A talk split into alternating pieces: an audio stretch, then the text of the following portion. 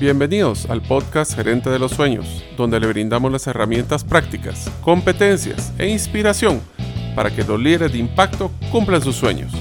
Soy su anfitrión, Mario López Alguero, y mi deseo es que vivas la vida con pasión, resiliencia y templanza. Bienvenidos.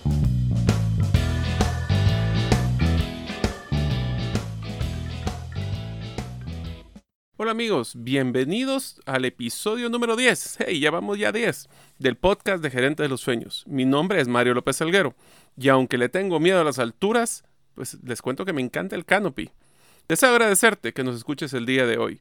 Si todavía no eres parte de la comunidad de los sueños, puedes hacerlo suscribiéndote a nuestros correos electrónicos ingresando a la página gerentedelosueños.com o a través de nuestro listado de difusión a través de WhatsApp enviando tu nombre al más 502, más 502 para aquellos que nos escuchan fuera de las fronteras de Guatemala, y el número de celular 5017-1018. Repito, 5017-1018. Deseo agradecer al patrocinador institucional del podcast, la Asociación de Gerentes de Guatemala, AGG, donde creen que las herramientas y competencias para ser exitoso están a tu alcance, pero deben de ser relevantes, prácticas, de uso inmediato, amigables y accesibles desde cualquier ubicación. Si quieres volverte miembro, visita la página agg.org.gt. En el episodio de hoy trataremos el tema inteligencia emocional y el manejo del estrés ante la incertidumbre. Es de la categoría de competencia de líder de impacto y en la subcategoría de liderarse a sí mismo. Hoy tendremos el gusto de poder entrevistar a Julita Alonso. Ella es graduada de psicología clínica, se formó en el psicoanálisis lacaniano y poco después de graduarse cofundó Centro Prosame, que es una institución que trabaja para hacer accesible el beneficio que la psicología tiene en la vida de las personas, superando tres barreras de accesibilidad.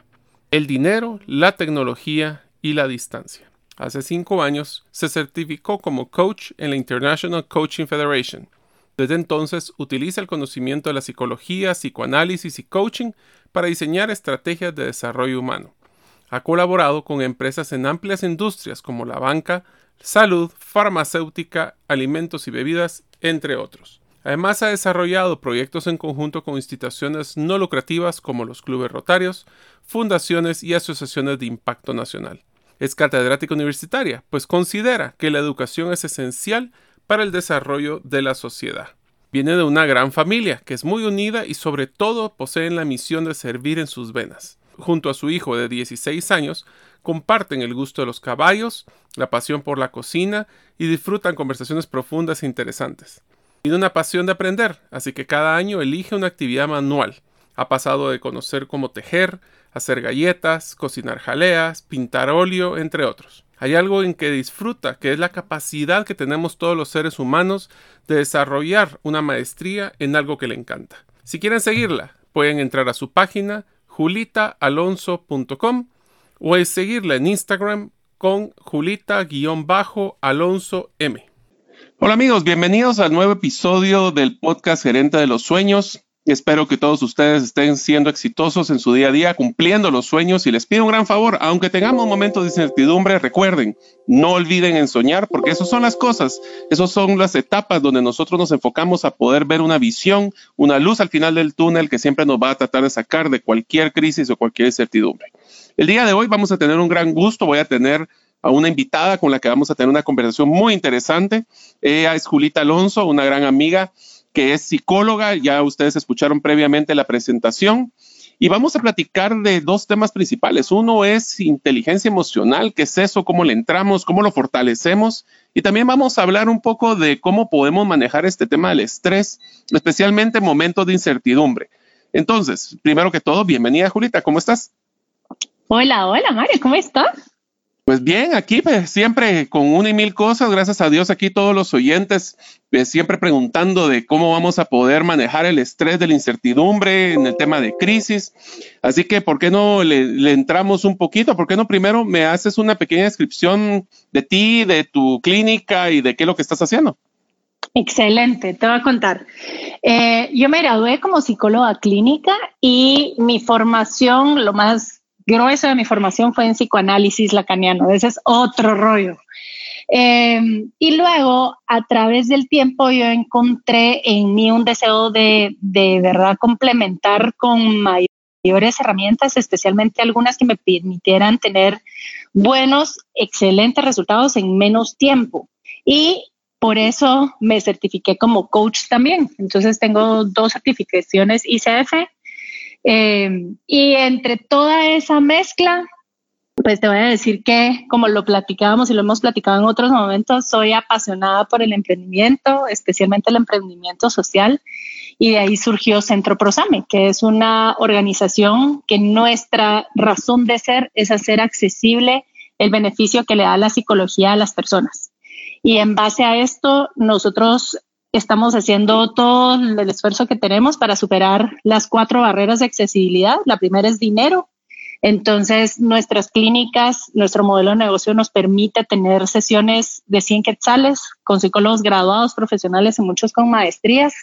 Eh, antes eran solamente en la clínica, ahora también son virtuales. el tema de la accesibilidad por distancia y por eso es que los jueves de 7 pm a 8.30 pm tenemos un programa de radio para poder tener una escuela radial y llevarles las herramientas y conversaciones que pueden mejorar nuestra vida a través de la psicología. Y ahora esta es a través de la tecnología. Entonces nos unimos con tuconsejería.com eh, y esa es una plataforma de chat.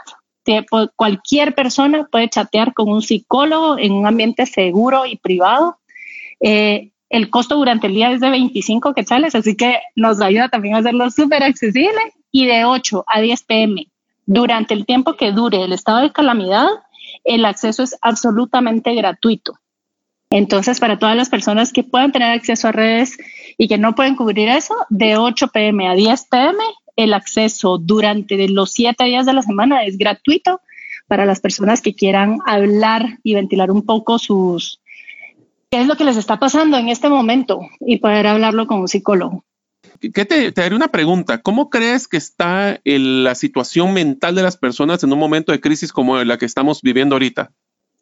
Pues mira, lo que estamos viendo es que curiosamente no tenemos, no es que estemos tan preocupados por el virus en sí. Es más, muchísimas personas tienen, lo están viendo como un poquito, eh, no están tan seguros si creer o no en el riesgo de la salud. Pero lo que sí está pasando es que las condiciones en las que nuestra rutina se ha roto, en las que especialmente, y el cambio más duro que hubo es que los niños sí están más tiempo en casa. Em, lo que están haciendo es que están haciendo surgir aquellos pequeños problemas o aquellos pequeños roces que ahora se han multiplicado o están haciendo surgir muchos duelos y procesos no resueltos. Entonces, curiosamente, uno de los temas que se, se, escucha mucho en la plataforma, en el chat, es que están hablando de problemas de pareja, están hablando de problemas familiares, están hablando de problemas de amor, ¿verdad? O sea, simple y sencillamente una época de crisis hace más evidente todas aquellas preocupaciones que son las más humanas a todos nosotros. ¿Y tú crees que esto también está afectando entonces el tema de la eh, no decir austeridad social, pero el tema de que las personas no están interactuando entre sí también está generando una, un impacto emocional en las personas, porque no solo es el tema, como tú mencionabas, que los niños ahora están en casa, que, las, ahora pasamos más tiempo con las parejas y si habían roces antes, ahora se multiplicaron, es que ya no interactúo con otras personas. Ese, ese roce social, que es algo tan importante que posiblemente sea en la oficina, así como en con los amigos, está generando este tipo también de calamidades. Fíjate que son dos cosas. Número uno es el sentimiento de limitación. Yo me siento confinado. Yo quisiera poder salir, pero no puedo salir. Y eso de por sí me genera a mí, le da un marco a mi experiencia de pasar el tiempo en casa que ya lo limita, ¿sabes? No es que podamos estar en la casa porque queremos, porque lo elegimos, porque haga que rico, porque esto es algo que yo quería, sino que estoy en la casa todo este tiempo porque me toca, eh, y eso ya te pone en un mindset específico. Y por otro lado, eh, muchísimas veces cuando las personas tienen algún problema en un área de su vida, pueden ir a otra y ahí pueden tener o una catarsis o pueden, pueden ir como a desahogarse ahí o pueden ir a distraerse. Y esos puntos que son puntos como de desahogo emocional no están presentes. Entonces, si te das cuenta, no solo, eh, digamos que había, a mí me gusta mucho hacer como metáforas. Entonces, haz de cuenta que los roces que tú decías es como que si topamos dos piedras y empezamos a sacar chispas, ¿verdad? Entonces, ahora tienes más chispas. Y esas chispas las tienes en un espacio confinado, que tiene límites que nadie se puede salir de ahí. Y encima de todo le has cerrado las posibilidades de, desahogo. ¿Te das cuenta como de receta para que en algún momento eso prenda fuego? Sí, estamos echándole gasolina a lo que antes era un poquito de chispas, ahora son un montón de chispas. Así es, sí. Cuéntame, entonces, si estamos teniendo estos retos de, de que estamos confinados, que estamos teniendo mayor y, bueno, y aquí nos falta un tercer componente, que es todo el estrés que está generando si eres emprendedor o si eres empresario, si eres gerente, o si, bueno, inclusive si eres una persona en relación del, de, laboral, el tema del dinero. Sí, que estamos teniendo la incertidumbre de que si vamos a tener ingresos, si eres el emprendedor o el gerente, si vas a poder pagar la planilla, los impuestos y todo lo demás, y si eres uno de los colaboradores, si voy a tener trabajo, ¿no? Entonces todavía le estás metiendo otro componente más a este, a esta hablemos de este montón de chispas que están generándose dentro de las personas. Así es, y te voy a decir que el tema del dinero dentro del ámbito familiar es un tema muy importante, es un pilar eh, que muchísimas veces nosotros sí lo vemos eh, como una de las razones que generan un desgaste familiar que puede llevar al divorcio. Eh, y el punto de eso es esto, creo que Mira, en psicología hay una cosa que es bien importante y a mí me gusta aclarar muchísimo esto y es, eh, nosotros en psicología tenemos que reconocer cuando el trabajo está en la forma en cómo tú estás procesando una situación mental y emocionalmente versus cuando la situación es el problema. Entonces, por ejemplo, yo siempre pongo este ejemplo, le digo, a ver, yo no puedo tener una persona que está viviendo abuso físico en su casa y terapearla eh, para que no sufra tanto de ese abuso. Hay una situación inminente que hay que actuar y hay que quitar, ¿cierto? Y la situación inminente en este momento es que tenemos poca educación financiera. Por eso me encanta que tú estés haciendo programas como los que han hecho, porque esa es una situación que no importa que tanto terapiemos a las familias o a las parejas, si no cuentan con eso, la situación persiste. Entonces, este es un momento en el que hace evidente la importancia. Está bien, yo obviamente yo voy a decir que trabajemos la inteligencia emocional, pero también es importantísimo que este momento lo tomemos como un momento formativo para adquirir el conocimiento y las herramientas de las causas de estos temores. Y uno de esos es lo financiero, sin duda. ¿Y por qué no empezamos ya que tocaste el tema inteligencia emocional? Me encantaría como gerente de los sueños en el podcast, nosotros siempre nos gusta dar no solo pues un acompañamiento y un entretenimiento con las personas, sino que se lleven guías prácticas. Entonces, ¿por qué no empezamos con describirme qué es inteligencia emocional y tal vez te pediría más aún cómo podemos desarrollarla como personas?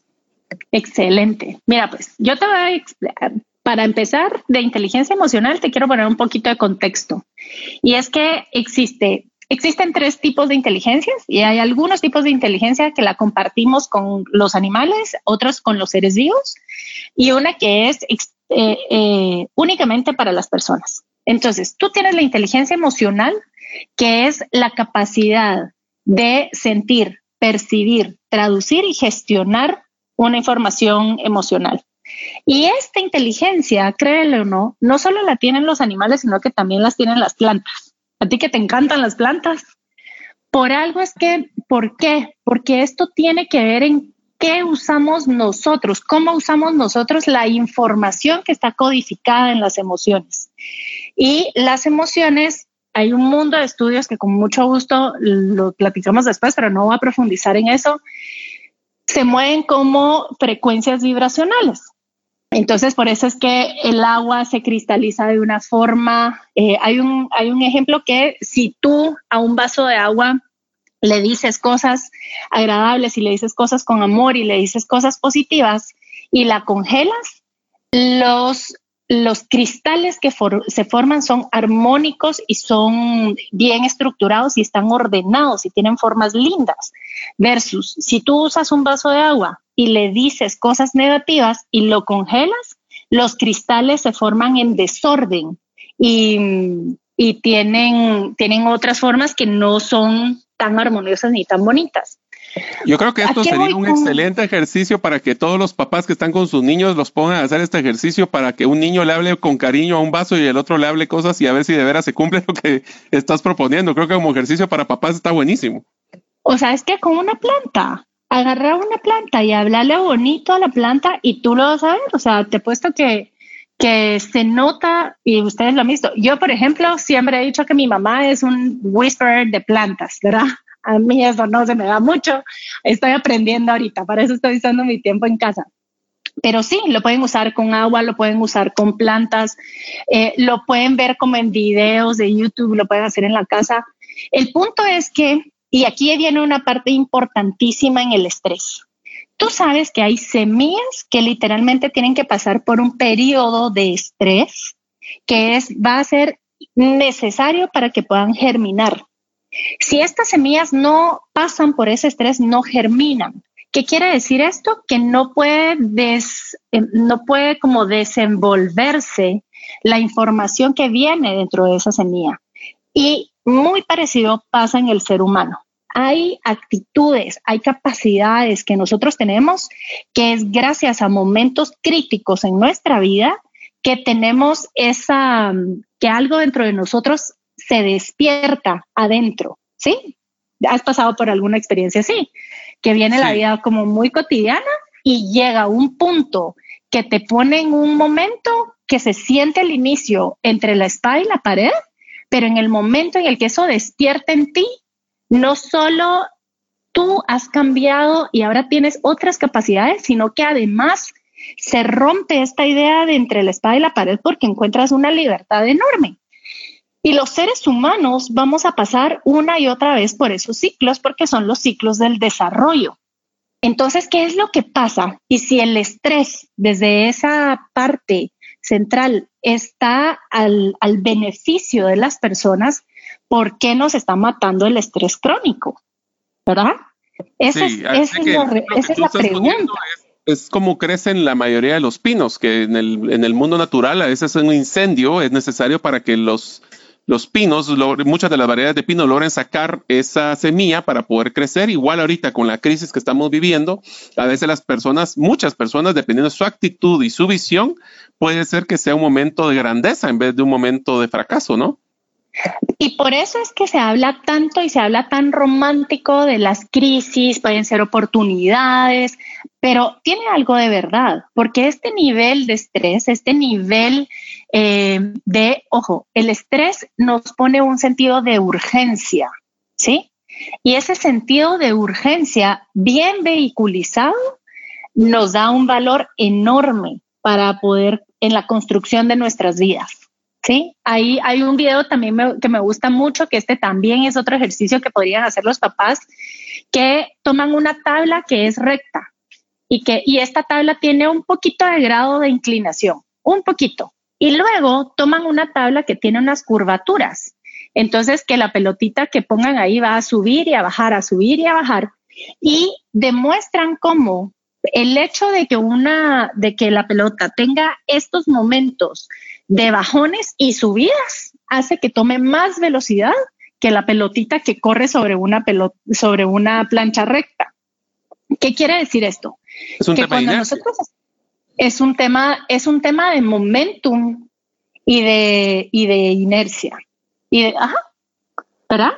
Porque cuando tú vas para abajo, vas a agarrar otra velocidad que requiere un esfuerzo necesario para poder superar eso, pero no se pierde totalmente esa, esa, esa fuerza inicial, esa velocidad inicial. Súper interesante el, el, ejercicio este. Y te diría de, que, de que este ejercicio me llama mucho la atención, especialmente para que lo pensemos todas las personas que estamos ahorita viviendo una crisis, de que ahorita tenemos el tiempo disponible que antes no teníamos, desde empezando de la hora o dos horas de tráfico Y muchas personas creen que es un tema de relajarse. Y si tú ves ese el, el concepto de las subibajas, de la pelotita que estás mencionando, ahorita es cuando más energía deberíamos de, de generar, es cuando deberíamos estarnos capacitando, cuando deberíamos estar explorando cosas nuevas, terminando el montón de cosas que tenemos pendiente, porque esta pausa difícilmente se va a volver a dar. Y espérense, porque esto termina. Y cuando termine, todos vamos a salir a vender y a hacer gestiones y a cobrar y a hacer todo. Entonces, ¿ya estamos preparándonos para la grandeza o nos estamos muriendo en la incertidumbre? Sí, y, me encanta lo que tú estás diciendo, porque la pregunta es, estamos eh, cosechando, estamos como guardando, harvesting, ¿cierto? Estamos guardando esta energía que, que, está, que pareciera pausada o la estamos desperdiciando porque eso sí es o uno o el otro. Entonces, ¿qué relación tiene esto con la inteligencia emocional? Y la pregunta es precisamente eso. ¿Qué es lo que hace que si el estrés está a favor de todos los seres vivos, no solo de los seres humanos, a favor de todos los seres vivos, ¿por qué a los seres humanos nos está haciendo tanto daño? Porque hay una parte hay distintos bloqueos que podemos experimentar en estas cuatro fases de la inteligencia emocional. Nosotros sentimos las emociones y eso de que las sentimos, las sentimos, porque las, emociones están en el cuerpo, no están en la mente, no están en el corazón, no, están en el cuerpo, son experiencias físicas. Número dos, viene el primer bloqueo. ¿Las percibimos o no las percibimos? Y yo no te voy a explicar la cantidad de personas que llegan al consultorio o la cantidad de personas con las que nosotros trabajamos, especialmente en empresas, que les tratas de preguntar cómo se siente una emoción y se quedan en blanco. No tienen la capacidad de, identificar qué es lo que les está, qué es lo que les, les está pasando con el abanico de emociones que se puede, que tenemos los seres humanos para experimentar. Entonces, este es un ejercicio que a mí me gusta mucho que se llama feeling check. Y es cuando yo, yo estoy en cualquier parte del día, si yo estoy vivo, estoy teniendo una emoción. Si alguien me dice, no, ahorita no siento nada, eso me quiere decir que tiene una muy baja capacidad de percibir sus emociones. Y entonces el ejercicio es que tú trates de ubicar cuál es la sensación que está en tu cuerpo y que trates de darle a través de la imaginación la figura de un objeto. Entonces, por ejemplo, si yo ahorita estoy teniendo un poquito de nervios porque estamos grabando esto y porque me emociona un montón, ¿en qué parte del cuerpo lo siento? Si fuera una figura, si fuera un objeto, ¿qué forma tendría? ¿Qué textura tendría? Y este es un ejercicio que me ayuda a familiarizarme con la capacidad de percibir mis emociones. La tercera fase es la de traducir. ¿Y por qué digo esto? Porque las emociones están hechas de dos componentes, de dos ingredientes clave. Uno es un mensaje y el otro es una cuota de energía. El mensaje es porque todas las emociones tienen un uso para los seres humanos. Si nosotros no traducimos ese uso, haz de cuenta que es como que el estado de cuenta de la tarjeta de crédito te llegó y tú no abriste ese recibo, ¿verdad? Quedas en el aire. No tenés que te oriente y que te, y que te lleve. Entonces, las emociones, y esto muy brevemente lo vamos a hablar, hay cinco emociones. Eh, la, la primera que es el afecto o el amor, el miedo, la tristeza, el enojo y la alegría. Todas están a beneficio de nosotras y todos tienen un uso. La del afecto es vincularnos. La de la alegría es movernos hacia la vida. La del miedo es la sobrevivencia. La del enojo es establecer estructura eh, y poner límites. Y la de la tristeza es el aprendizaje. Entonces resulta que si yo no sé que cada una de estas emociones tiene un uso y yo solo las tengo tachadas como agradables o desagradables, yo nunca voy a querer sentirme triste y por lo tanto nunca voy a aprender o yo nunca voy a dejarme sentir miedo y por lo tanto voy a seguir haciendo las cosas que poco a poco y sin darme cuenta están atentando no solo con mi vida, sino que definitivamente con el nivel de calidad de mi vida. Y el riesgo aquí es que muchas veces nos dejamos, por ejemplo, a los hombres se les deja mucho sentir el enojo, pero no se les valía sentir ni tristeza ni miedo y pocas veces afecto. A las mujeres casi no se les deja sentir enojo, ¿verdad? Y se les pinta que tendrían que estar más tristes y más, más, perdón, más alegres y más afectivas. Pero el punto es que la inteligencia emocional tú la tenés o con todas las emociones o no la tenés. Tú no puedes tener, eh, tú no puedes elegir en cuáles sí vas a ser capaz de manejar y en cuáles no. Eh, y eso es importante saberlo. ¿Por qué? Porque si nosotros estamos en una vida en la que hemos estado bloqueando la tristeza o bloqueando el miedo o bloqueando el enojo, sin querer estamos bloqueando también nuestra capacidad de vincularnos y estamos también bloqueando nuestra capacidad de sentir alegría. En unos momentos continuaremos con la segunda parte del episodio del podcast Gerente de los Sueños. ¿Sabías que en la página Gerente de los Sueños encontrarás una sección llamada Artículos y Publicaciones, donde encontrarás casos empresariales, artículos interesantes y videos? Dentro de los artículos del 2020 encontrarás uno llamado La imagen personal influye en su futuro trabajo, donde se habla de cómo podemos mejorar nuestra imagen para presentarnos mejor, como lo es en el tema de vestimenta y presentación. Tu recomendación, Julita, es que reconozcamos nuestras emociones, que no las simplemente las metamos en una caja y pensamos de que es, nos vamos a tener ese, esa caja fuerte en el corazón y que no voy a sentir nada. Eso es imposible. Mm, fíjate que no es que sea imposible, lo que pasa es que es una tragedia. ¿Por qué? Porque aquí viene esto que te decía, si yo no puedo sentir el afecto, yo no me puedo vincular. Y si yo no me puedo vincular a mi familia, yo no me puedo vincular a mi pareja, yo no me puedo vincular a mi empresa, eh, yo no me puedo vincular a mi comunidad, yo no me puedo vincular a la... Su atención se ponga en su cuerpo, no se ponga en la cabeza, en las ideas, en lo que hay que hacer, en el to-do list, en las noticias, en lo que reescucharon, se ponga en el cuerpo. esto a veces puede ser un poquito difícil, especialmente cuando no nos hemos familiarizado con eso. Entonces yo les recomiendo que mientras estén haciendo esta, esta respiración, se toquen la punta de la nariz o se toquen un dedo y que su atención se vaya y se ponga en la sensación corporal que se están haciendo sentir. Y la respiración, como te digo al inicio, cuesta un poquito, eh, pero esto lo que nos va a ayudar es a regular el sistema nervioso. Entonces, la respiración es inhalo en cuenta de cuatro, ¿verdad? Entonces, inhalo uno, dos, tres, cuatro, sostengo uno, dos, tres, cuatro y exhalo en cuenta de seis. Seis, cinco, cuatro, tres, dos, uno. Este ciclo de respiración, yo recomiendo que la hagan por lo menos diez veces. Les va a tomar un minuto y medio, no es nada pero van a poder notar la diferencia entre un sistema nervioso exaltado y un sistema nervioso más tranquilo. Y ahí sí podemos hablar de una verdadera gestión de emociones.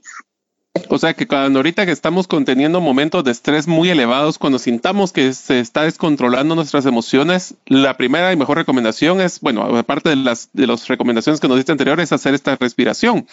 Y te digo, me encanta porque ese es el concepto que hablamos en recursos humanos, de decir, tómate un momento antes de hablar cuando estás emocional. Y tiene que ver con el tema de, em, estar consciente de sí mismo, estar consciente de su ambiente, estar consciente de las cosas. Sí, y si te das cuenta, yo hablé de una cosa que decía que la atención se ponga en el cuerpo. Esta es una forma muy concreta de decir que la atención se ponga en el aquí y el ahora y que se ponga en el presente. Si nuestra atención no está en el presente, donde está, está, hace de cuenta que está en la biblioteca de películas de terror que nuestra mente puede estar inventándose está pensando lo que va a pasar la otra, el otro mes, está terrible recordándose todas las cosas que ha pasado, eh, que han pasado antes en su vida, está, sí, porque una de las cosas que tiene cuando caemos en un abuso de las emociones es que nos genera eh, distorsiones cognitivas. Esto, un nombre más fácil de entenderlo es que cuando yo tengo mis emociones desbordadas, lo que yo experimento es un secuestro emocional. ¿Por qué es un secuestro emocional? ¿Qué es lo que queda secuestrado? Mi capacidad de memoria, de análisis y eh, de, proyección o de imaginación queda secuestrado por la emoción que está, que está exaltada. Dale un ejemplo ahorita que estamos sintiendo miedo. Si yo no tranquilizo primero mi sistema nervioso, mi secuestro emocional está regido por el miedo. ¿Qué quiere decir? Que yo todo lo voy a analizar desde el miedo, todo lo voy a recordar desde el miedo y toda la proyección que haga a futuro la voy a hacer desde el miedo. Entonces, uno de los, de los obstáculos más grandes que esto tiene es que nos roba la objetividad. Si nosotros no somos objetivos en este momento, si no estamos pendientes de la información que sí tengo en el aquí y el ahora, estoy, estoy actuando y estoy tomando decisiones en base a datos que no existen. Y eso para mí es una de las razones por qué es tan importante para todos los gerentes y todos los emprendedores y todas las personas eh, profesionales tener inteligencia emocional, porque eso es lo que nos ayuda a que realmente tengamos esta capacidad de discernir qué calidad de información estoy, estoy usando yo para mi toma de decisiones. Que me encanta ese concepto porque se me recuerda al concepto de círculo de influencia y círculo de preocupación de Franklin Covey, donde tú tienes que preocuparte de lo que tú puedes influenciar y no estés preocupando que por qué salieron dos mil casos más en China, ¿verdad? Eh, ah, sí, te hago una pregunta, y esta es una pregunta un poco capciosa, pero me encantaría escuchar tu comentario. Una de las cosas que nosotros hemos pues, presentado y yo he tratado de promover, no solo ahorita en el podcast, sino que futuras ocasiones de episodios futuros, es el concepto de venta y la parte emocional. ¿Qué recomendación tendrías para que las personas que ahorita de nuevo, la crisis va a acabar y eso lo voy a repetir varias veces porque es importante que todas las, toda crisis termina. ¿Qué pasa y cómo deberían de tratar o qué recomendaciones le darías a un emprendedor o a un gerente que ahorita va a tener que empezar a retomar su, su negocio y empezar a vender? ¿Qué recomendaciones le darías para que sea más una venta emocional, porque ahorita como las personas van a estar muy quisquiosas en gastar, solo lo que de veras le genera una emoción en lo que van a invertir. ¿Cómo podemos ayudar a las personas para que piensen de que tienen que apegar una emoción a su producto y que si los que hagan mejor efectivo ese, ese apego de la emoción al producto son los que realmente van a vender? Y el resto, si están esperando que sea una venta emocional, van a tener que pasar por un par de meses más en que se reactive la economía. ¿Qué piensas de sí, A ver, mira, pienso, estoy 100% de acuerdo. A ver, te voy a decir que además hay estudios que establecen y lo dicen muy claramente, que la capacidad de tomar decisiones de las personas es una capacidad que se logra hacer solo por, porque existen las emociones. Las personas que tienen afectada la parte del cerebro que no les permite, el sistema límbico, que no les permite experimentar emociones, se pueden perder inmensamente en un análisis y nunca llegar a una decisión. Entonces, la decisión de compra, eh, neurológicamente hablando, en neurociencias, está basada en la capacidad de, de sentir emociones. Entonces, ¿qué nos dice esto? Que si alguien está vendiendo es porque ya hay una emoción ligada a esa venta. Lo que me encantaría a mí es hacernos muy conscientes y muy claros acerca de qué emoción estoy ligando yo a esa venta.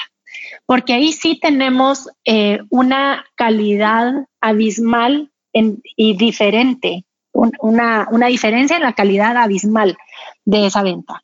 Si yo uso el miedo como emoción ligada a mi venta, yo tengo que entender que esa es un chip sale. Esa es ese es un combustible que puede ser efectivo, pero que llega un momento en el que yo ya no lo voy a poder usar. Y esto tú lo ves, por ejemplo, lo que hablábamos, cómo, cómo dar datos de la crisis y que entonces y que ahorita y que compre. Eh, puede ser que algunas personas me compren, pero mi producto y más importante, yo voy a quedar asociado con ese miedo. Entonces, en el momento en el que esa persona ya no tenga interés en sentir miedo, al primero que le va a cerrar las puertas es a mí, ¿sí? Si yo, este momento de crisis, reconocemos nuevamente entonces em, un poco lo que hablábamos de nuestras de nuestra propuesta de valor en la de nuestra propuesta de vida como lo platicábamos cierto el valor por encima del dinero. Yo soy un poquito más de esa línea también. Y creo que una, mm, una cosa importante en esta crisis va a, establecer, va a ser establecer sistemas de negociaciones que puedan soportar y sostener y trascender en tiempo el tiempo de crisis. ¿Qué quiere decir eso? Relaciones, em, relaciones y no transacciones. Por supuesto que va a haber un intercambio de dinero, perfecto, pero eso primero tiene que venir como un intercambio de valor. Y la emoción que está ahí es la emoción del apego, es la emoción del, del afecto y del vínculo. Y para que esta emoción se dé, esto es bien importante. Una persona no se puede abrir a tener afecto con alguien si no lo siente auténtico y si no lo siente eh, y si no lo siente verdadero. Si hay algo que yo siento que esta persona no me está diciendo, todo mi sistema, especialmente ahorita, me va a decir, esto no es seguro, no confíes en esta persona, no te abras a esta persona, aléjate de esta persona. Entonces, el hecho de que nosotros podamos tener y construir esas, sí, estas transacciones, pero por encima de un sistema relacional de vínculos personales, eh, de vínculos auténticos, es lo que yo apuesto que tal vez no me va a dar un retorno tan inmediato, pero de aquí a algunos meses van a ser los contactos que sigan activos, los contactos que no, eh, que no voy a haber gastado, que por el contrario voy a haber nutrido.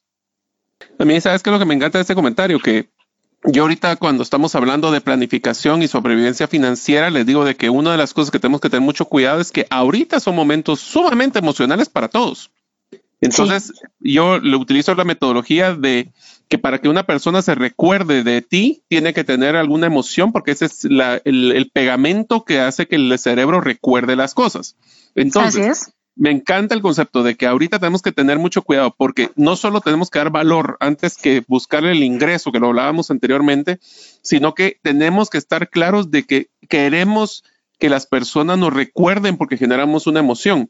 Y quiero hacer una claridad, y es que cualquiera de las cinco emociones que, puede, que estás mencionando puede ser, porque puede ser también un tema de miedo, puede ser un tema de, o sea, no estoy necesariamente que tenga que ser una emoción positiva, pero si es una emoción negativa, tenemos que ver que nosotros estamos solventando esa emoción negativa para que nosotros nos vean como la solución de esa emoción negativa que estamos usando. Entonces, yo te digo, ahorita las personas que van a sobrevivir a esta crisis van a ser aquellas que mantengan esas relaciones positivas, pero que creen esos vínculos de apego que mencionas con sus clientes de una forma lo más efectivo posible. ¿Cómo lo pueden hacer? Creando vínculos de confianza, creando indicadores de, de, credibilidad, como lo que estás mencionando, y que eso es una cosa que no debería ser solo para la crisis, debería ser para siempre. Entonces, Así es. la pregunta final, porque ya se nos está acabando un poquito el tiempo con el podcast, ¿qué recomendaciones puntuales le puedes dar a las personas para que utilicen sus emociones de una forma efectiva, que las utilicen como para poder hacer buenos negocios y que pues las personas realmente puedan no solo sobrevivir, sino que aprovechen esto como me gusta con la pelotita de bajada y eh, agarrar velocidad para ser más exitosos. ¿Algunas recomendaciones finales? Pues mira, te voy a decir que una de las cosas que me encanta muchísimo resaltar en este momento es que al inicio del podcast yo te decía, existen tres emociones. La emoción, la, perdón, perdón, tres inteligencias. La inteligencia emocional, que es la que hablamos ahora, la inteligencia cognitiva, que es esta capacidad de análisis y tal, y que ya vimos que si no tenemos inteligencia emocional nos puede secuestrar la, la inteligencia cognitiva. Y la tercera, que es la inteligencia espiritual. Cuando nosotros tenemos inteligencia emocional, podemos accesar fácilmente a la inteligencia espiritual. ¿Y cuál es la diferencia? En la inteligencia espiritual yo tengo la capacidad de percibir, porque esto no es algo, no es una definición, es un, es un concepto muy abstracto, por eso solo los seres humanos podemos accesar a ella, de el propósito y el para qué de esta situación, de esta crisis, de este momento, de incluso de este malestar, incluso de este dolor. Las personas que puedan, que puedan pasar por el dolor de un fracaso, por el dolor de una pérdida, por el dolor eh, en sí de, de lo que esta crisis pueda generarnos. Y cuando nosotros logramos hacer lo que hablábamos en un momento, tranquilizar nuestro sistema nervioso, recibir el mensaje de estas emociones y empezar a saber que este espacio no es un vacío, sino que es un, es un, es un campo de tierra fértil, donde el hecho de que no haya crecido nada, simple y sencillamente nos pone frente a nosotros un campo de posibilidades para que lo que nosotros querramos en esa libertad poder sembrar, lo sembremos ahí. Y esa es la palabra que a mí me gusta asociar con incertidumbre. La incertidumbre no es, eh, no es malestar, no es problema, no es riesgo. Ante la incertidumbre, lo único que sabemos es que nada está dicho y entonces por eso es que mi voz va a tener muchísimo más poder, mi voz va a tener muchísimo más lugar para cimentarse y de echar profundas raíces y crecer de una forma sana, por supuesto, con el tiempo, con la perseverancia y con eh, la claridad de mente de qué es lo que nosotros sí queremos vivir cuando salgamos de esta crisis. Excelente, Julita. Y una última pregunta, si nuestros oyentes quisieran pues seguirte en tus redes o dar pues inclusive hacer alguna cita, porque te cuento de que yo creo que una de las profesiones que va a tener un auge increíble en los próximos años, no estoy diciendo meses, es la psicología, porque muchos vamos a necesitar ayuda para poder pasar de ese concepto de manejo de emociones. Eh, me encantaría decir que yo soy un experto en manejo de emociones, la verdad es que no lo soy pero bueno, hay que aprender y entonces, ¿cómo podrían contactarte para poder eh, darte seguimiento y poder así inclusive en algún momento hasta hacer cita, pues?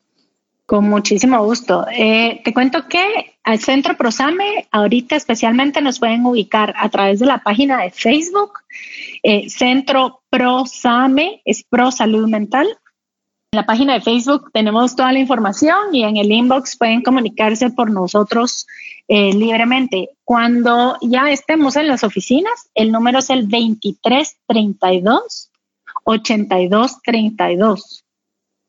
Y em, luego les decía, la plataforma de chat está a las órdenes para todos, es tuconsultoría.com, todo junto. Y ahí también pueden meterse en la página de Facebook, también pueden pedir información y em, en mi página, Julita Alonso con S, es Alonso con S, julitaalonso.com, hay una parte que dice taller libre y hay un tallercito de 15 minutos con unas herramientas muy simples, muy sencillitas que la hicimos ahora y que yo voy a hacerla más feliz. Si me quieren escribir, ahí está el link cómo, cómo contactarme en mi correo. Eh, y me pidan en este momento de crisis, ¿qué es lo que ustedes más necesitan? Yo voy a ser la más feliz de poder decirles, diseñarles herramientas, plantillas, ejercicios, lo que quieran para, para que este momento de crisis sea una de las mejores inversiones de tiempo que ustedes han hecho en la vida. Pues excelente, Julita. Muchísimas gracias por participar. Ha sido una conversación que creo que podríamos haber extendido mucho más. Yo soy apasionado del concepto de emociones, especialmente para ser relevante ante las audiencias, pero creo que esto va a ser una oportunidad para que las personas piensen sobre el manejo emocional, cómo no deben de enfocarse en lo negativo, enfocarse en lo positivo. Así que gracias por estar el día de hoy con nosotros en el podcast y te deseo lo mejor en lo que te queda del resto de la semana. Gracias a ti también. Gracias por escuchar el episodio de hoy de Gerente de los Sueños. Recuerda que para lograr cumplir tus sueños solo debes de ponerle fecha y tomar acción. Las notas y material complementario de cada episodio puedes encontrarlo en la página gerentedelosueños.com. La música que han escuchado es Feeling Good de Kevin MacLeod y pueden encontrarla en incompetech.com. Hasta la próxima y que sigamos haciendo nuestros sueños una realidad.